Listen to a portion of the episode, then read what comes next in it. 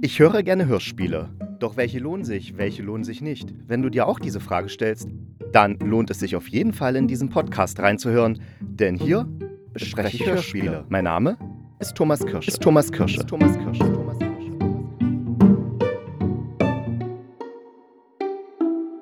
Ja, und da bin ich schon wieder. Eine Woche ist rum und wie ich es letzte Woche angekündigt habe, möchte ich mich heute mit der Hörspielreihe Märchen und Verbrechen, die Gebrüder Grimm auseinandersetzen. Märchen und Verbrechen, die Brüder Grimm ist eine Hörspielreihe in aktuell drei Staffeln produziert wurde und wird sie vom Hessischen Rundfunk, wobei die dritte Staffel zusammen mit Radio Bremen, Rundfunk Berlin-Brandenburg und Südwestrundfunk produziert wurde. Die ersten zwei Staffeln schrieben Viviane Koppelmann und Leonard Koppelmann und wenn ich mich richtig erinnere, sind das Geschwister. Ja, die dritte Staffel wurde dann von Viviane Koppelmann alleine geschrieben und inszeniert. Der erste Fall, der überhaupt von dieser Staffel gesendet, also der von Märchen und Verbrechen gesendet wurde, das war am 3.12.2018 und wie gesagt, alle drei Staffeln sind in der ARD Audiothek anzuhören. Um was geht es in Märchen und Verbrechen, die Brüder Grimm? Die Idee ist, die Gebrüder Grimm sind Detektive, die ihre gelösten Kriminalfälle anschließend in Märchen verwandeln. Also man kann sagen, dass hinter jedem Märchen, was wir heute in den Kinder- und Hausmärchen der Brüder Grimm lesen können, da steckt eine wahre Begebenheit dahinter, ne? Also so ein Kriminalfall. Unterstützt werden Jakob und Wilhelm Grimm bei ihren Ermittlungen von Eugène François Vidocq, einem ehemaligen Kriminellen, der jetzt aber für die französische Kriminalpolizei arbeitet, und auch von Jenny von Troste zu Hülshoff. Und genau wie die Gebrüder Grimm sind auch diese beiden Figuren der Geschichte entlehnt. Also der echte Vidocq war tatsächlich ein Krimineller, der aber dann 1812 die Sûreté Nationale, die erste organisierte Kriminalpolizei in Frankreich gründete und auch leitete. Jenny von Troste zu Hülshoff war die Schwester der berühmten Dichterin Annette von Troste zu Hülshoff. Und beide waren sehr eng miteinander verbunden und Jenny unterstützte die literarischen Bestrebungen ihrer Schwester auch nachhaltig. Sie war eben nicht nur eine Vertraute und enge Freundin von Annette, sondern auch eine wichtige kritische Stimme, die Annette dabei half, ihre Werke zu verfeinern. Soweit zu diesen Figuren. Dann kommt in der dritten Staffel noch der Familienarzt äh, Dr. Reil dazu, also das ist der Familienarzt der Familie Grimm und Jennys Freundin Marie Hassenflug. Also die schließen sich sozusagen diesen vier Ermittlern, äh, den, ja, diesen vier Ermittlern an. Und die echte Marie Hassenflug war eine deutsche Märchenerzählerin, die vor allem für ihren Beitrag zu dem berühmten Kinder- und Hausmärchen der Gebrüder Grimm bekannt ist. Und Johann Christian Reihe gilt als einer der Wegbereiter der modernen Medizin und Psychiatrie. Also ihr merkt, äh, wie die Komposition ist. Ne? Es gibt so reale Vorbilder für alle Figuren, also real historische Vorbilder. Und hier werden eben diese historischen Vorbilder benutzt, um da eben damit mit diesen Kriminalfälle zu lösen. Ne? Das sind dann die Hauptfiguren. Äh, zu allen Kriminalfällen kommt neben dieser Märchenebene, möchte ich sie mal nennen, noch so eine politische Ebene, die eben darauf beruht, dass die Brüder Grimm für den Kaiser Jérôme Bonaparte arbeiten. Ja, und um diesen Punkt besser zu verstehen, muss man was kurz über die Brüder Grimm wissen. Wir erinnern uns, die ja Jakob Grimm lebte von 1785 bis 1863 und Wilhelm Grimm von 1786 bis 1859, also war ein Jahr jünger. Und sie stammen aus Steinau an der Straße, das ist so ganz grob in der Nähe von Frankfurt am Main, und sie gingen beide zum Studium nach Kassel. Zwischen 1808 und 1815 war Jakob Grimm für wechselnde Regierungen in Westfalen tätig, unter unter anderem, also der reale Jakob Grimm, von dem rede ich gerade, äh, unter anderem für König Jérôme Bonaparte, den Bruder Napoleons. Und für das preußische Außenministerium war er auch noch tätig. Und äh, genau diese Zeit 1808 bis 1805 ist auch die Zeit, in der die Hörspielreihe spielt. Das wird zwar nicht genau gesagt, es wird immer eigentlich nur von Monaten und Tagen geredet, aber nie vom Jahr genau, aber kann man sich herleiten. Und ähm, warum kann man sich herleiten? Im Zeitraum vom 1808 bis 1813, Entschuldigung, nicht 1815, sondern 1813. Also nochmal, im Zeitraum von 1808 bis 1813 spielt die Hörspielreihe. Denn in diesem Zeitraum gab es das Königreich Westfalen. Das erstreckte sich über die heutigen Bundesländer Nordrhein-Westfalen, Hessen, Thüringen, Sachsen-Anhalt, Niedersachsen, Hamburg und Bremen. Und das Königreich Westfalen war ein Satellitenstaat des ersten französischen Kaiserreichs. Und es wurde vom jüngsten Bruder Napoleons, und zwar Jérôme Bonaparte, regiert. Und in der Hörspielreihe jetzt arbeiten die beiden Brüder Grimm eben für den französischen Staat, also eigentlich für das Königreich Westfalen, also indirekt für den französischen Staat und klären eben für den Jérôme Bonaparte beziehungsweise für dessen Innenminister Kriminalfälle auf.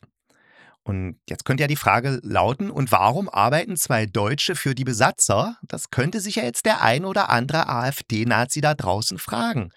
Und zunächst lautet die Antwort, die Brüder Grimm haben nie als Kriminalisten für die französische Regierung gearbeitet. Das ist Fiktion in dieser Hörspielreihe.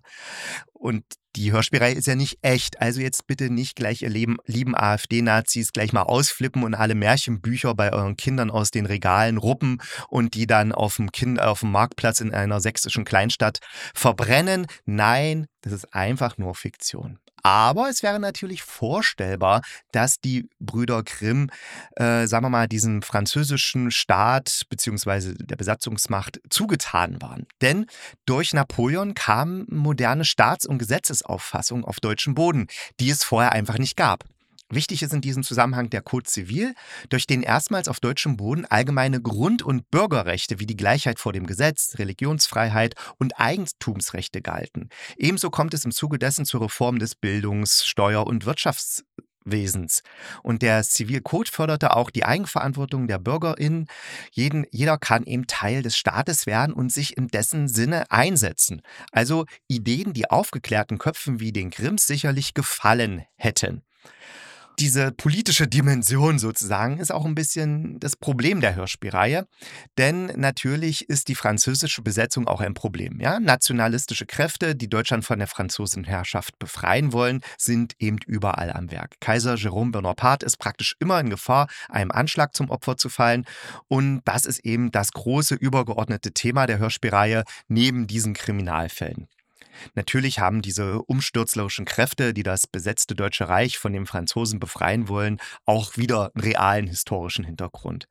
Und in der Hörspielreihe jetzt findet einer der jüngeren Brüder der Grimms, und zwar der Ferdinand Philipp Grimm, Gefallen an der deutschen Befreiungsbewegung und schließt sich den sogenannten Identitären an. Und das ist dann auch schon ein wichtiger Teil des allerersten Falls in der Hörspielserie. Die älteren Brüder müssen hier den kleinen Bruder davor retten, Verräter am französischen Kaiser und Staat zu werden sie schaffen das und daneben wird dann noch so ein skrupelloser Heiratsschwindler entlarvt, der zu den Identitären gehört und äh, sie retten halt dann den Ferdinand aus den Fängen der Identitären. Tatsächlich sorgt dieser Bruder in der Hörspielreihe immer wieder für Unruhe in der Familie, da auch später wieder zu diesen deutsch-nationalen Befreiungsbewegungen geht. Und jetzt ein interessanter Fun-Fact: Der reale Ferdinand Grimm hatte im Jahr 1810 eine größere Auseinandersetzung mit seinen Geschwistern, deren Ursache jedoch bis heute nicht geklärt ist und der Kontakt brach dann auch völlig ab. Äh, entweder der Jakob oder der Wilhelm Grimm ist dann auch noch nicht mal zu der Beerdigung vom Ferdinand Grimm gegangen. Aber was der Streit Warum die sich, was, worum es ging, das ist, wie gesagt, das weiß man nicht. Da gibt es Spekulationen drüber, aber was wirklich war, kann man aktuell nicht wissen. Vielleicht findet sich ja mal irgendwann noch ein Dokument, wo es rauskommt. Egal. Also nochmal zusammengefasst, wir haben zwei Erzählstränge in der Hörspielreihe. Einmal der eigentliche Kriminalfall, der dann immer irgendwie zu einem Märchen führt. Und der zweite ist die Sache mit dieser deutschen Befreiungsbewegung, die sich gegen die Franzosenherrschaft richtet. Und beide Stränge sind in der haben in der ersten Staffel manchmal was miteinander zu tun, beispielsweise im Fall der, Räuberbräuti boah, der Räuberbräutigam oder der Wolf und das Geiseldrama. Da hat es was mit diesem identitären Bewegung da zu tun, aber es gibt auch ganz viele Fälle, wo nur eben der eigentliche Kriminalfall behandelt wird, wie in Wo ist Schneewittchen oder die Fürsterkinder. Und tatsächlich sind diese Fälle, also die sich jetzt nicht um diese Franzosen-Umsturz, bla bla bla kümmern, dann auch immer die stärkeren. Und warum das so ist und was da passiert, das erkläre ich euch später. Gehen wir erstmal darauf ein, für wen diese Hörspielreihe eigentlich gedacht ist. Also die Hörspielreihe richtet sich definitiv an Leute, die auf Unterhaltung aus sind. Ne? Also das ist wirklich eine Unterhaltungsserie. Es gibt sicher ein paar Geschichtsfans, die einige interessante Neuinterpretationen von bekannten historischen Figuren und Abläufen darin entdecken. Doch der definitiv tief der Fokus ist eben auf diesem Märchen und Verbrechen. Und die Inszenierung ist dann eben auch so, es wird viel Wert auf Action und Effekt gelegt und die Figuren sind auch eben alle eindimensional gestrickt. Das heißt, es gibt hier praktisch in der Reihe kaum Tiefgang, wobei in dem einen oder anderen Fall kann dann auch mal Tiefgang auftauchen, sodass man dann als Zuhörer noch völlig überrascht ist. Äh, deswegen kann man jetzt nicht sagen, dass die Serie nur flach ist. Sie ist mehr wie so eine leicht hügelige Landschaft, wo dann doch einige unerwartete tiefe Schlaglöcher auf einen warten, in denen man dann hängen, hängen bleibt, also gedanklich oder emotional. Damit ist, glaube ich, die Serie gut ja, umrissen, für wen sie geeignet ist. Die Erzählart. Also als Erzähler dieser Hörspielreihe tritt Jakob Grimm auf. Er schreibt Briefe an seinen jüngsten Bruder, an die Schwester oder die Mutter oder Freunde und erzählt darin von den Erlebnissen der Brüder. Das ist so ein bisschen, ja, nicht ein bisschen, das ist eigentlich wie bei Sherlock Holmes, ja, wo eben Watson seine Erlebnisse mit dem Meisterdetektiv aufschreibt. Insgesamt ist ja das sowieso ein bekannter dramaturgisch, dramaturgischer Kniff, da man damit Ergebn Ereignisse wiedergeben kann, die man nur schlecht in einem Hörspiel akustisch rüberbringen kann. Ja? Also sowas wie Verfolgungsjagden, Kämpfe mit Verbrechern und sowas. Davon kann ja dann der Briefschreiber berichten. Zudem kann man mit einem Erzähler die Handlung auch wunderbar raffen oder aufwendig zu inszenierende Spielszenen einfach als Erzähltes wiedergeben. Wobei das hier in der Reihe kaum gemacht wird. Das heißt, der Erzähltext, selbst wenn es jetzt nur Erzähltext ist, das wird nie trocken präsentiert, sondern es gibt dann immer die passenden Geräusche dazu, die passenden Stimmen oder zumindest passende Musik. Es bleibt also akustisch immer plastisch. Die Machart.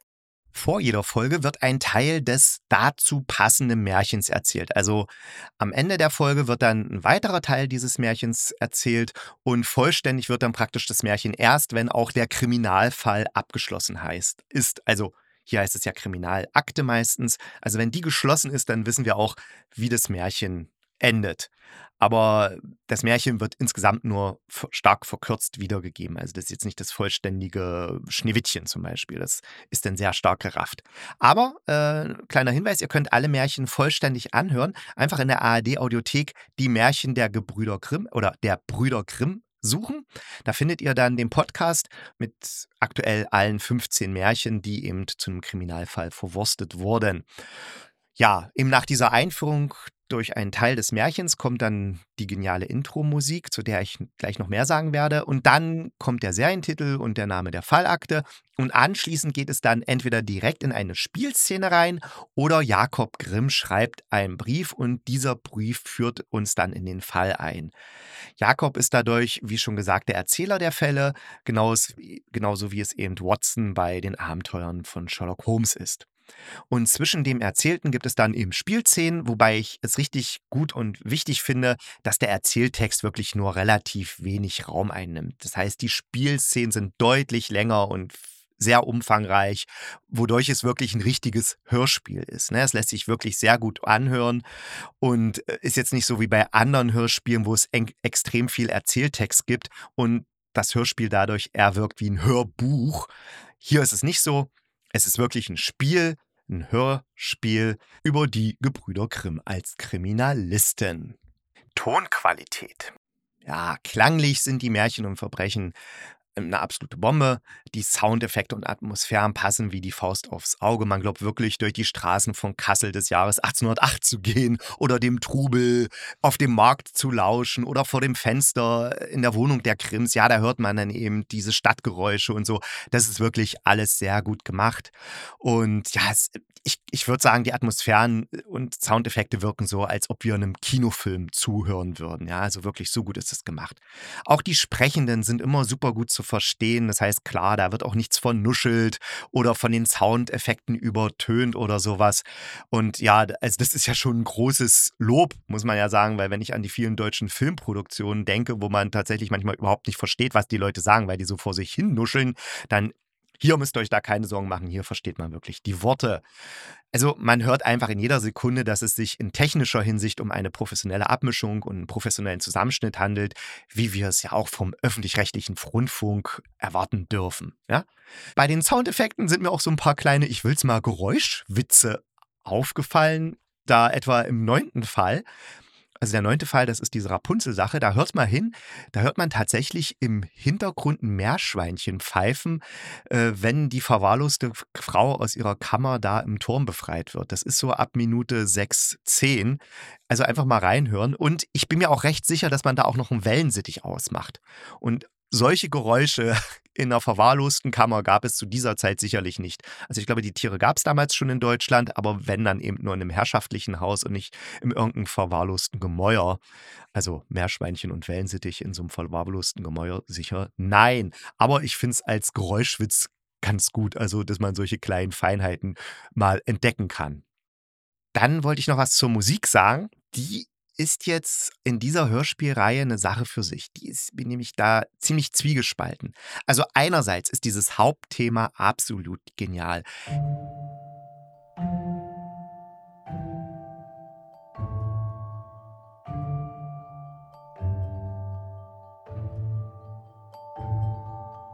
Dieses verhalten gespielte Klavier mit dem Glockenspiel dann im Hintergrund und diesen sanften Pizzicato-Streichern. Also es ist schon sehr, sehr brillant. Und ich finde, es fängt auch diese leicht unheimliche, aber doch spannende und auch ein märchenhafte Stimmung der Hörspielreihe ein.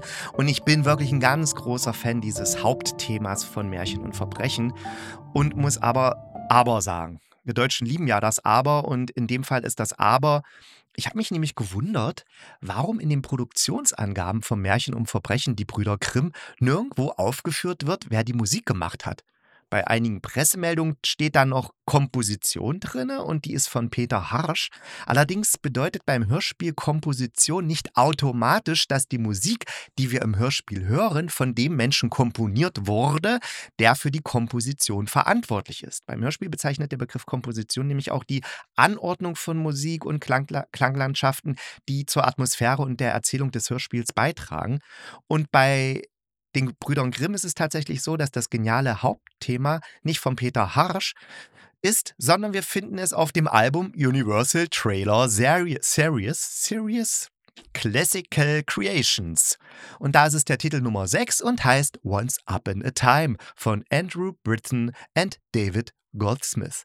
Könnt ihr ganz normal bei YouTube suchen und dann könnt ihr euch das Hörspielthema, Hauptthema von Märchen und Verbrechen jederzeit in aller Ruhe anhören. Und tatsächlich war diese Erkenntnis für mich ein bisschen enttäuschend, weil ich hätte schon gedacht, dass es eine Originalkomposition ist für das Hörspiel.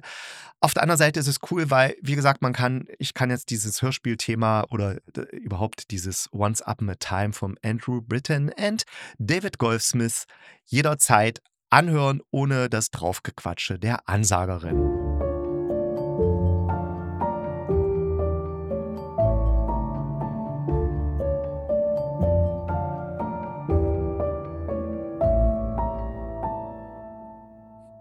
Nicht schlecht. Wie gut sind die Sprechenden? Also die Sprecherinnen und Sprecher sind durch die Bank weg gut in dem Hörspiel. Wobei gut hier nicht sehr gut bedeutet. Was aber daran liegt, dass die Charaktere, welche die Sprechenden darstellen, eben keine Tiefe haben. Ne? Also von Charakterentwicklung oder gar Charakterstudien nimmt die Serie weiten Abstand. Sie fokussiert sich einfach auf die Handlung, den Fall und nur ab und zu kommen mal echte emotionale Feinheiten ins Spiel. Ja, wenn solche Charaktere eben so oberflächlich gestaltet sind, ist es für Schauspielende sehr schwer, die richtig rüberzubringen, da sie eben nur den offensichtlichen Teil der Figur kennen. Also sie sind jetzt eben wütend, sie sind fröhlich und so weiter.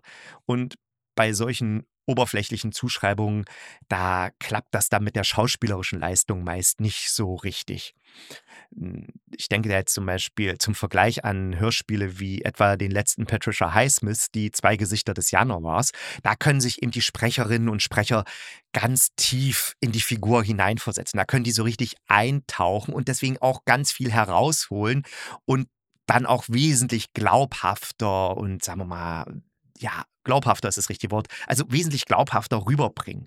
Bei Märchen und Verbrechen ist eben alles sehr oberflächlich und deshalb können alle Sprechenden eben nur so gut sein, wie eben die, Charakter, die Charakterdarstellung der Figur.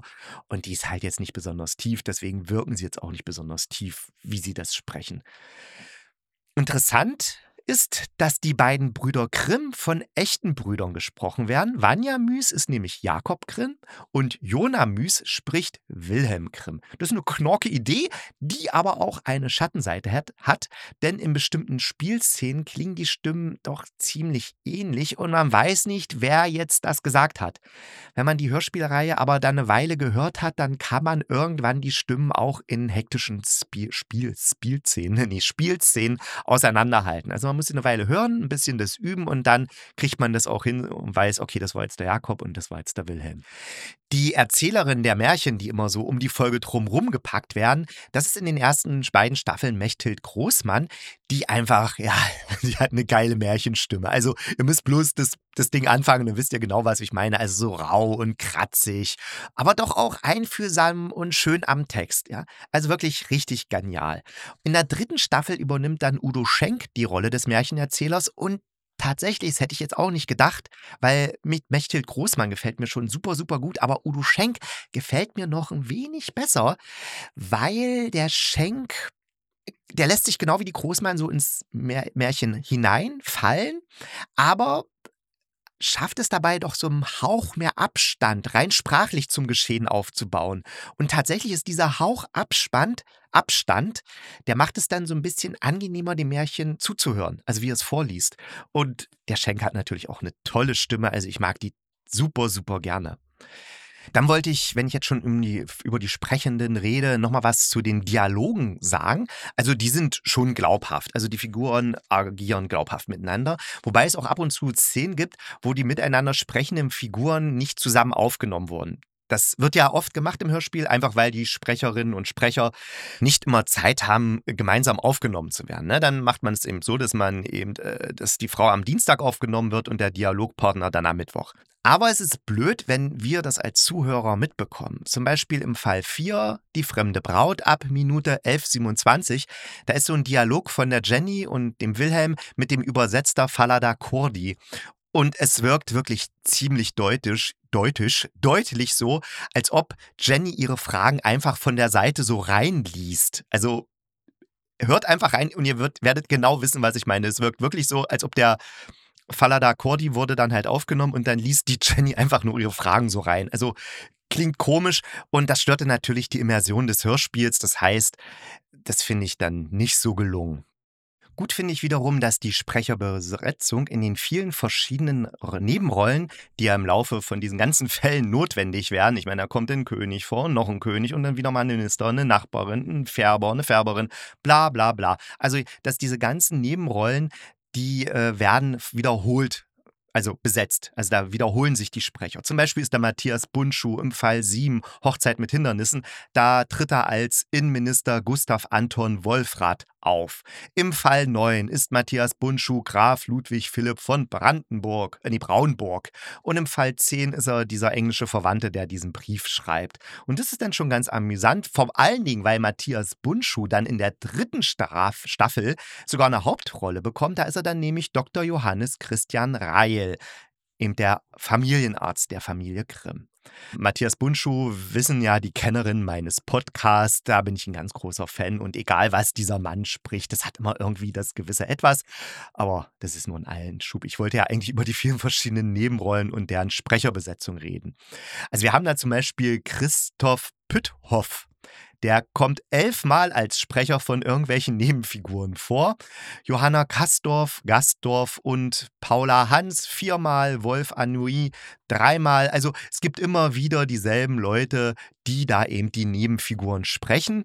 Und das ist jetzt aber wirklich nicht negativ. Ich finde das gut, weil das ist wie so ein Theaterensemble. Ne? Man kennt dann diese Stimmen und das trägt irgendwie zur Atmosphäre des Hörspiels bei. Da weiß man gleich, ach ja, das ist jetzt Grimm, Märchen und Verbrechen, weil die Nachbarin habe ich letzte Woche schon als Köchin gehört. Ist ja natürlich auch logisch, dass man bei einer Hörspielproduktion jetzt nicht die kleinen Nebenrollen immer durch ganz komplett neue Sprecherinnen und Sprecher äh, besetzt, weil das wäre logistisch übelst aufwendig ich finde es gut, dass man sozusagen sich gleich anhand der Stimmen heimisch in dieser Reihe fühlen kann. Dann gehe ich jetzt so ein bisschen weiter in meine Kritik ein. In meine Kritik? Nee. Dann gehe ich jetzt ein bisschen weiter auf meine Kritik ein. Nee, wie, wie sagt man das? Also, ich möchte jetzt weiter in meine Kritik der Reihe eintauchen. Und ich habe nämlich einen inhaltlichen Abbau von Staffel zu Staffel festgestellt. Ich hatte ja die Serienidee der Hörspielreihe bereits erläutert. Die Gebrüder Grimm arbeiten als Detektive, die ihre gelösten Kriminalfälle anschließend in Märchen verwandeln. Sprich, hinter jedem Märchen, das wir heute kennen, steckt eine wahre Begebenheit. Und ich finde die Idee so geil, dass ich natürlich ungeil finde, wenn diese Serienidee von Staffel zu Staffel immer mehr mit Füßen getreten wird. So, also in der ersten Staffel erleben wir zum Beispiel die Kriminalfälle zu dem Märchen Der Räuberbräutigam, Schneewittchen, Der Wolf und die sieben Geißlein, die Gänsemagd und Fundevogel. Und all diese Märchen lassen sich mit ein wenig Fantasie aus den dargestellten Kriminellfällen zumindest so grob ableiten. Ne? Das kann man sich vorstellen, dass diese Kriminalfälle irgendwie zu diesem Märchen geführt haben. So ganz grob kann man sich das vorstellen. Und ich finde es auch irgendwie schön, sich zu überlegen, dass dieser Fall dann zu diesem Märchen geführt hat. Das ist irgendwie, reizt mich. In der zweiten Staffel hören wir dann die Kriminalfälle, die zu folgendem Märchen inspiriert haben sollen. Brüderchen und Schwesterchen, die Bremer Stadtmusikanten, Dornröschen, Rapunzel und der goldene Schlüssel. Aber hier wird es wirklich schon sehr, sehr holprig. Viviane und Leonard Koppelmann bauen dann wirklich so mit dem Holzhammer irgendwelche Namen und Zitate aus dem Märchen in den Kriminalfall ein, damit es noch irgendwie glaubhaft ist, dass dieser Kriminalfall zu diesem bestimmten Märchen inspirieren konnte. So etwa bei Kriminalakte eine unerhörte Affäre. Der Fall soll dann angeblich die Vorlage zum Märchen Brüderchen und Schwesterchen sein. Dabei ist die Handlung mit der erschlagenen Färberin so weit weg vom eigentlichen Märchen wie eine Folge der Rosenheim-Cops die Sache, dass der kleine Bruder des Färbermädchens Reh im Wald spielt und Reh genannt werden will und so, das wirkt derart plump und konstruiert, dass sich da einen einfach die Fußnägel aufrollen und die schönen neuen Socken zerstören. Und das ist sogar den Autorinnen des Hörspiels klar. Deshalb lassen sie dann Jakob Grimm am Ende sagen, dass der Bruder Wilhelm die Erlebnisse sehr weit für das Märchen abgeändert hat. Ja, und leider ist das nicht nur bei diesem Märchen so, sondern auch bei allen anderen Fällen in der zweiten Staffel, die passen dann praktisch gar nicht mehr zum Kriminalfall. Ja? Also so, so, so soll etwa eine Bande von opiumsüchtigen Prinzessinnen, die klaut und raubt, die Vorlage für Dornröschen sein. Eine geklaute diplomatische Depesche mit einer Heiratsurkunde des Kaisers Napoleon soll die Vorlage für die Bremer Stadtmusikanten sein. Eine Bande von Freiheitskämpfern, die mit Gewalt den König und die Franzosen vertreiben wollen, soll die Vorlage für das goldene Schlüsselchen sein. Hä? Und das ist den beiden Autorinnen aber auch bewusst. Und deshalb bauen sie ja immer, wie schon gesagt, irgendwelche Namen und Symbole in die Kriminalfälle rein, damit man dann überhaupt noch irgendwie so einen Bezug zum Märchen basteln kann. Und das war jetzt schon die zweite Staffel, aber in der dritten Staffel wird es tatsächlich noch schlimmer. Die schreibt ja die Viviane Koppelmann alleine. Da hat sie aus meiner Sicht den Bezug zur eigentlichen Serienidee komplett verloren. Stattdessen wird die zweite Handlungsebene, also diese politische Dimension mit der deutschen Befreiungsbewegung, die sich gegen die Franzosenherrschaft richtet, die wird eben zu einer staffelübergreifenden Haupterzählung und äh, dass da die Fälle Vorlage für die Märchen sein sollen, das kann man sich selbst beim größten Wohlwollen nee, das kann man da nicht mehr akzeptieren. Also selbst wenn man sehr, sehr wohlwollend der Serie gegenübersteht, kann man das nicht mehr akzeptieren. Beispielsweise der zwölfte Fall, die drei Feldscherer. Ne, das Märchen, da geht es eben um drei Feldscherer. Das ganze Märchen geht um die drei Feldscherer. Und in dem Fall, die drei Feldscherer, also in dem Kriminalfall, da tauchen diese drei Feldscherer aber erst kurz vor dem Ende als Täter auf. Die spielen die ganze Zeit vorher gar keine Rolle. Und selbst bei größtmöglicher Anstrengung kann ich mir nicht erklären, wie dieser Fall mit den hypnotisierten Prinzessinnen oder Mädchen, die andere Leute umbringen, da nur halbwegs was mit diesem Märchen zu tun haben sollte, wie man das zusammenbringen kann.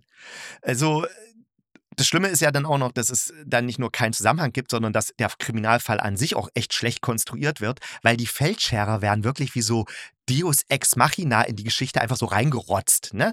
Also Deus Ex Machina ist so ein dramaturgischer sehr billiger Kniff. Da wird nämlich eine scheinbar unlösbare Handlung dadurch aufgelöst, dass man eine Figur aus dem Nichts einführt, die dann diese unlösbare Situation wie durch so einen Zauber auflöst. Und hier wird der bisher unlösbare Fall eben durch die plötzliche Einführung von drei Feldscherern beendet, die hypnotisieren können und die für dann alles verantwortlich sind. Bups, die sind jetzt da, bums, die sind die Täter und fertig. Äh, für alle, die jetzt Deus Ex Machina schon mal gehört haben, aber nicht mehr so richtig was, wissen, was es bedeutet, das ist wörtlich übersetzt Gott aus der Maschine und es kommt äh, aus dem antiken griechischen Theater.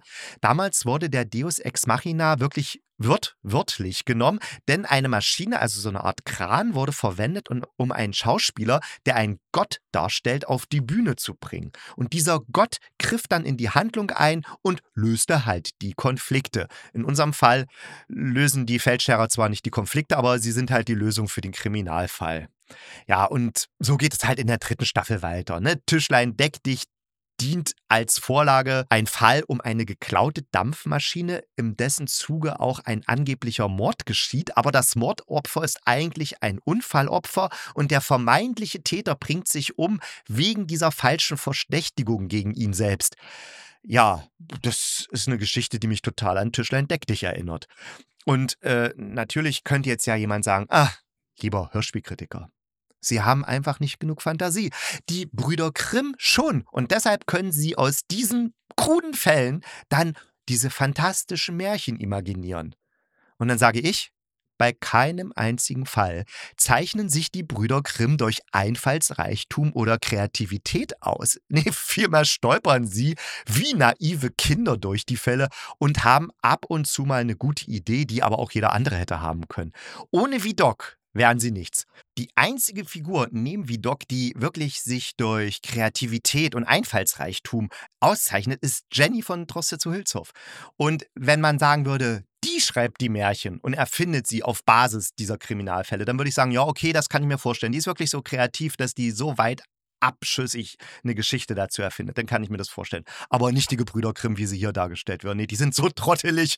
Also, nee, ja, ich muss, na, ich, die sind ja natürlich nicht immer nur trottelig, trottelig, die Brüder Grimm. Ja, also in den ersten beiden Staffeln sind sie tatsächlich nicht ganz so blöde, aber in der dritten Staffel, da, da fasst man sich dann wirklich an den Kopf. Also gerade der letzte Fall der dritten Staffel, der Kriminalakte 15, der gestiefelte Kater, hier musste dann Viviane Koppelmann schon sehr viel Selbstüberzeugung in ihre Brüder Grimm hineinschreiben, äh, dass man deren Handlungsweise und Dummheit halbwegs nachvollziehen kann, beziehungsweise die Figuren sich selbst davon überzeugen, richtig zu handeln, obwohl es offensichtlich total bescheuert ist. Also wirklich, wow, naja.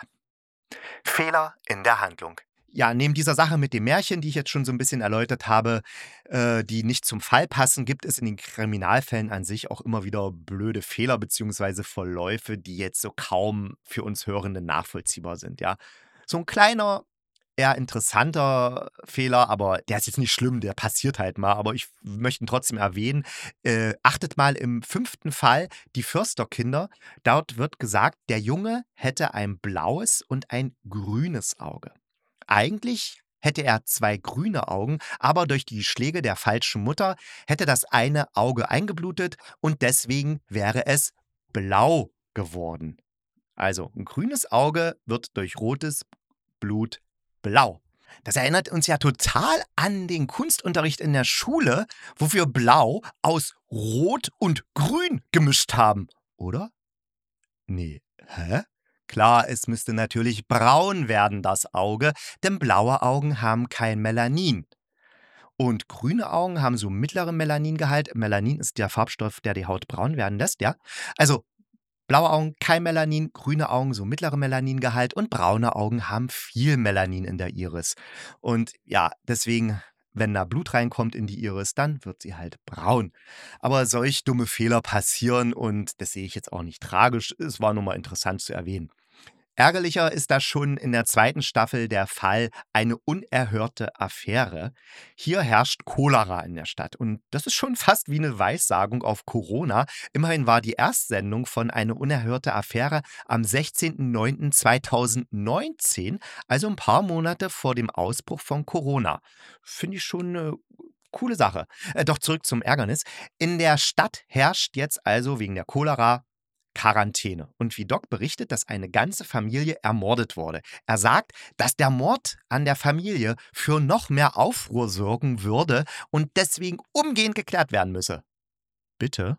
Kurz vorher heißt es nämlich in dem Hörspiel, dass die Menschen die Stadt panisch verlassen. Also würde ja jeder denken, der die Familie jetzt nicht mehr sieht, weil sie ja umgebracht wurde, die Familie wäre einfach abgehauen. Und außerdem handelt es sich bei, dabei um eine Färberfamilie, also die Ärmsten der Armen. Und um die kümmert sich eh niemand. Das erfahren wir in jedem Teil von der Grimm-Serie, dass die Ärmsten der Armen einfach unwichtig und dass die weggelassen werden. Ne? Das ist einfach nur Abfall, da kümmert sich keiner drum.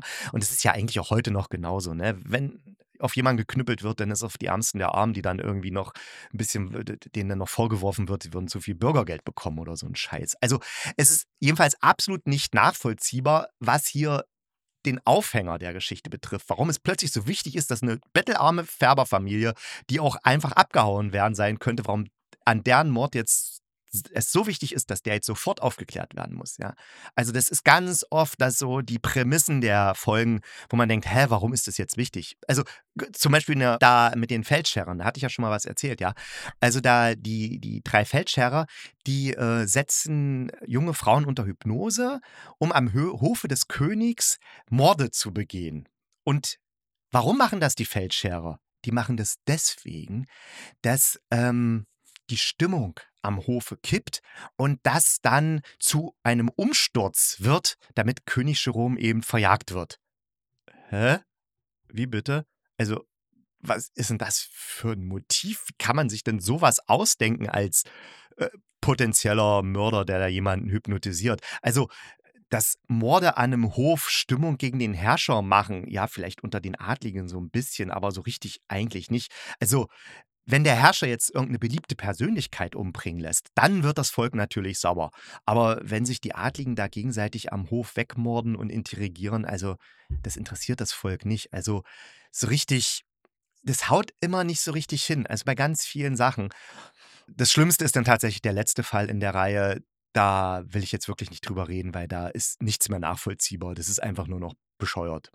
Und dass es eben so bescheuert ist, liegt vor allem daran, dass eben Viviane Koppelmann die Grundidee vernachlässigt, vernachlässigt hat. Also die Verbrechen, die äh, zu Märchen werden oder zu Märchen umgebaut werden, diese Grundidee hat sie sträflich vernachlässigt und konstruiert jetzt einfach nur noch irgendwelche Kriminalfälle, die sie dann irgendwie sagt, ja, das ist die Vorlage zu dem Märchen gewesen. Und äh, konstruieren meine ich jetzt wirklich im schlechtesten Sinne, die Fälle wirken in der dritten Staffel, nämlich derart konstruiert, dass es manchmal echt wehtut. Da ergibt nichts aus der Hand, da ergibt sich nichts aus der Handlung der Figuren oder der Motivation, sondern es ist wirklich wie so ein, so, so, so, ein festgelegter Ablauf, das muss jetzt halt so laufen, damit eben diese große Handlungsidee von der Verschwörung der Identitären und der brutalen Befreiungsbewegung so weitererzählt wird.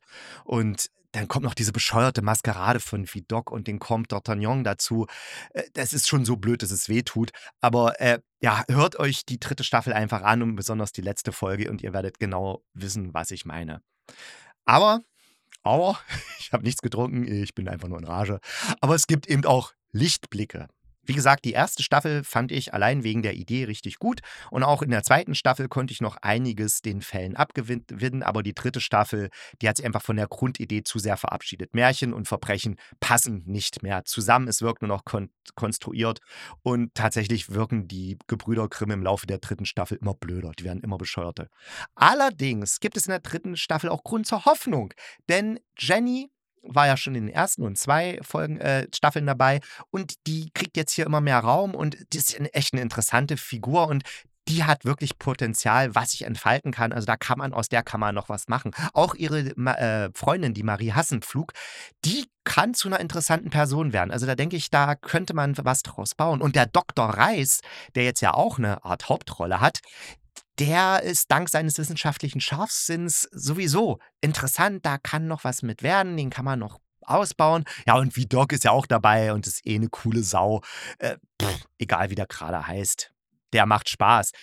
Das sind also so die Lichtblicke für mich, diese, diese, nicht die Grimmsch die Grimmschen Hauptfiguren, sondern eben diese Nebenfiguren, die Hauptfiguren, Hauptnebenfiguren, ich weiß gar nicht, wie man die nennt. Das sind, glaube ich, Sidekicks. Sind das Sidekicks? Egal.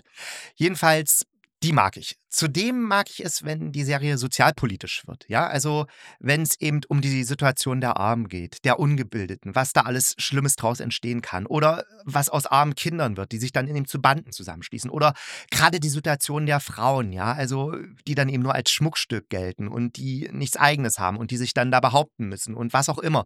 Das ist ja das ist richtig genial. Und da gibt es ja auch so viele Parallelen zur Gegenwart. Ne? Also es steht einfach in Deutschland fest, wenn du aus einem armen Elternhaus kommst, wirst du wahrscheinlich ungebildet bleiben und nur noch in irgendwelchen Hilfsjobs arbeiten, weil unser Staat ja einfach nicht die Chance gibt, was Besseres zu werden. Und das war schon damals so und es ist doch noch heute so und das ist richtig scheiße.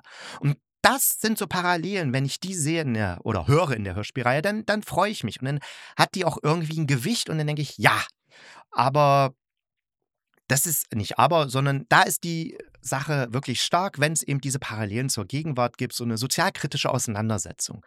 Und deswegen, ja, ich habe jetzt schon echt lange geredet, möchte ich jetzt auch zum Schluss kommen und da sage ich, was ich mir wünsche von Märchen und Verbrechen.